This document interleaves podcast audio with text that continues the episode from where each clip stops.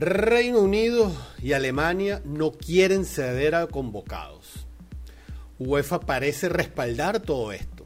Y además se podrían negar todos. La MLS también podría replicarlo. Volvemos al mes de octubre, volvemos al inicio, al mes de octubre, a septiembre. Entonces, eliminatoria suramericana jugándose en Europa. De esto va esta edición de Fútbol en línea. Comencemos.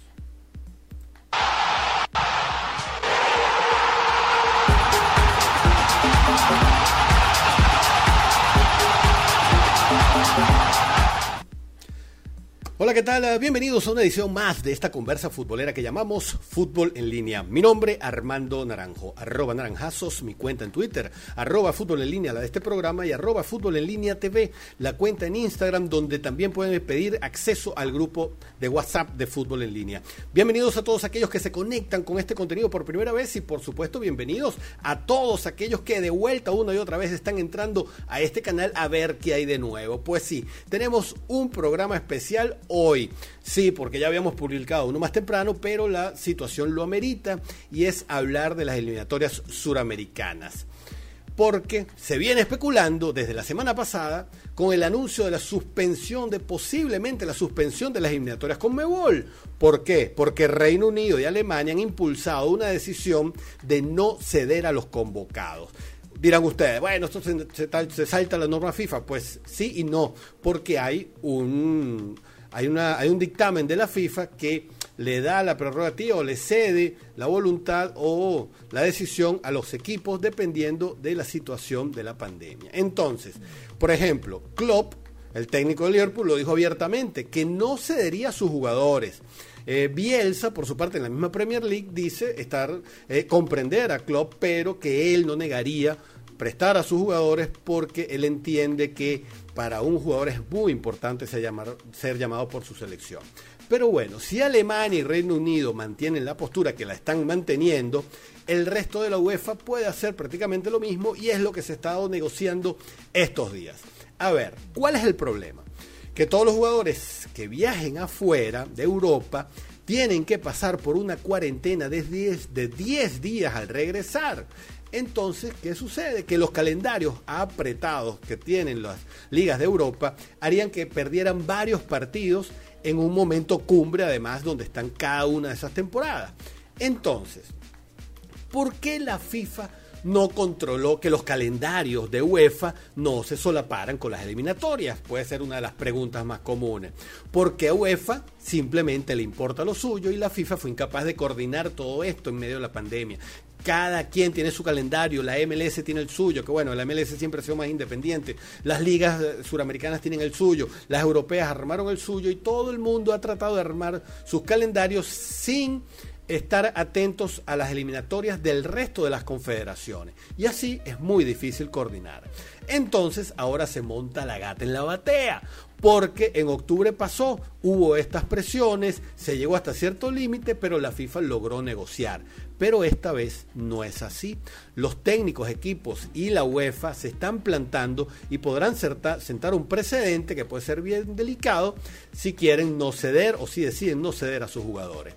De confirmarse esto y de seguir adelante con las fechas como están, muchos perderían fuerza clave. Por ejemplo, imagínense a Argentina sin Messi, Lautaro y compañía, el resto de los europeos.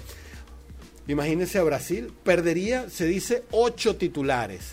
Y en el caso de Venezuela se perdería, y aquí tengo parte de la lista, Rondón, Rincón, Yángel Herrera, Machís, Romo, Fariñez, Murillo, Osorio, Wilker Ángel, Córdoba, Villanueva, Robert Hernández, Eric, Eric Ramírez, Roberto Rosales, Alexander González, entre otros tantos que son parte de una lista enorme de los que juegan allá. Olvídense, eso sí, de eso de que se puede armar una convocatoria de Vinotinto solo con los que juegan en el continente, incluyendo a la MLS. Porque si en UEFA, si UEFA se, se planta en esto y se decide y no ceden, ¿quién le dice a ustedes que la MLS no lo pudiera frenar también? Lo de, decidirlo sobre todo pensando que en abril es cuando apenas van a arrancar su torneo. Van a querer comenzar sin sus jugadores claves o sus jugadores importantes porque se han convocado a Sudamérica. Bueno, posiblemente no. Entonces, así que serían solo los que jueguen en Sudamérica. Y la Vinotinto tendría que armar un equipo comandado por Soteldo, Graterol, Otero y Mago, entre otros.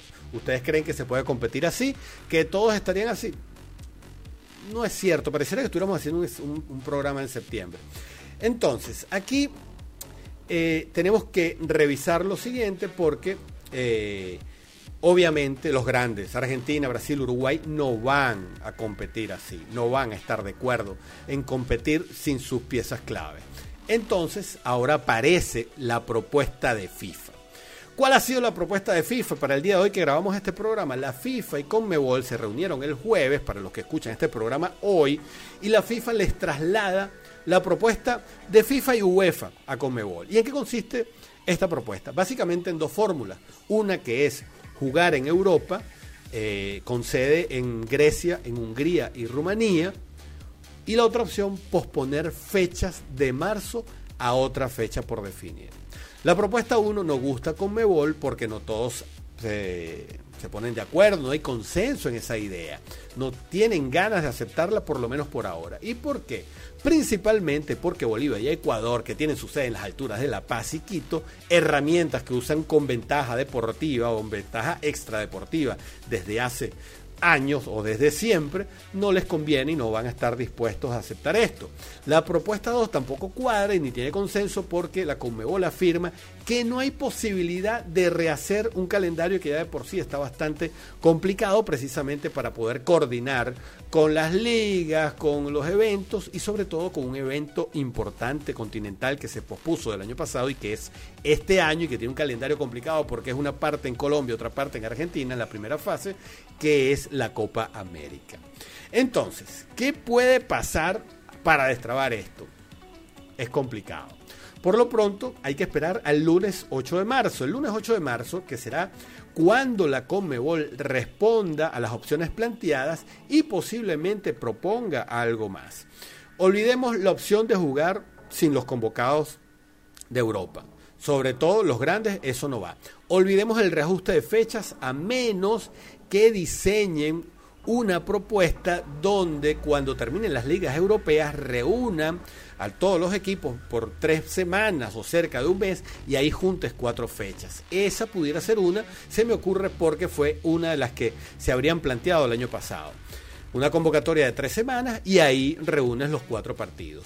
Siendo los partidos a puerta cerrada, por otro lado, yo no le veo, para mí es indiferente que se juegue en Europa o en cualquier lado, pero obviamente para Ecuador y para Bolivia, que se apoyan de esto, habría que ver qué opina César Farías, no les conviene ni van a querer esta situación, sobre todo y especialmente Bolivia. Se le acabará la ventaja extradeportiva que toman los bolivianos en cada eliminatoria Bolivia necesita jugar en La Paz porque sí, se aspira a algo. De lo contrario, la tiene aún más difícil de lo que la ha tenido desde el principio en el papel. Por lo pronto, Conmebol es la única que deberá ceder en este momento porque UEFA no piensa ceder por los momentos. Conmebol va a tener que ceder si quiere jugar sus partidos. De lo contrario, tendrán que hacerlo sin los convocados que juegan en Europa. Así de clara es la postura que ha llevado la UEFA a FIFA. Antes de arrancar se podía cambiar el formato, sí, antes de arrancar sí, se, especulaba de hacer una especie de Copa América, de hacer una concentración en un solo país o de hacer algo tipo el suramericano sub-20, pero eso ya no aplica porque ya llevamos cuatro jornadas, entonces en el horizonte, en teoría, esto no aparece porque se alterarían las condiciones de competición, sería una competición nueva y sería perder lo que se ha hecho antes y no creo que muchos países estén de acuerdo en perder los puntos que han adquirido, inclusive Venezuela que no arrancó bien, pero que ya tiene tres puntos y está tan cerca a pocos puntos del cuarto y quinto lugar. Lo, dijimos, lo comentamos, eso decir te lo dije es un poco antipático, pero hay que decirlo, lo dijimos aquí en este canal el año pasado. Esto es el resultado de eliminatorias forzadas, pero el show debe continuar y la situación y los países quieren tomar la normalidad como sea. Ahora bien, ¿tú qué piensas? ¿Se debe jugar como sea? ¿Ves ventajoso para la Vinotinto si se juega así? ¿Deberían suspenderse las eliminatorias? ¿Deberían más bien jugarse en Europa y aceptar la propuesta de UEFA? ¿Alguna propuesta se te ocurre distinta a las que hemos conversado aquí para Conmebol? Yo en este momento creo que lo más conveniente es jugar en Europa. Me parece que lo más conveniente es aceptar esa propuesta, jugar en Europa y esperar a ver qué pasa, porque de lo contrario la competición quedaría profundamente alterada si fuerzan jugar sin los jugadores claves, que creo que la verdad no lo veo factible. Y bueno, hasta aquí dejamos esta edición de esta conversa futbolera que llamamos Fútbol en línea. La invitación a seguir conectados, a suscribirte a este canal y por supuesto a escuchar, si así lo haces, en nuestro también espacio en Spotify, porque también este programa se escucha en nuestro canal en Spotify. Mi nombre Armando Naranjo, arroba naranjazos, mi cuenta en Twitter, mi cuenta personal, arroba fútbol en línea, la cuenta de este programa también en Twitter, y la cuenta en Instagram, arroba fútbol en línea TV, por donde puedes sumar y además enviar un DM para pedir acceso a nuestro grupo de WhatsApp. ¿Te anotas? Gracias por conectarte, gracias por suscribirte y compartir estos contenidos. Nos vemos en una próxima edición de Fútbol en línea.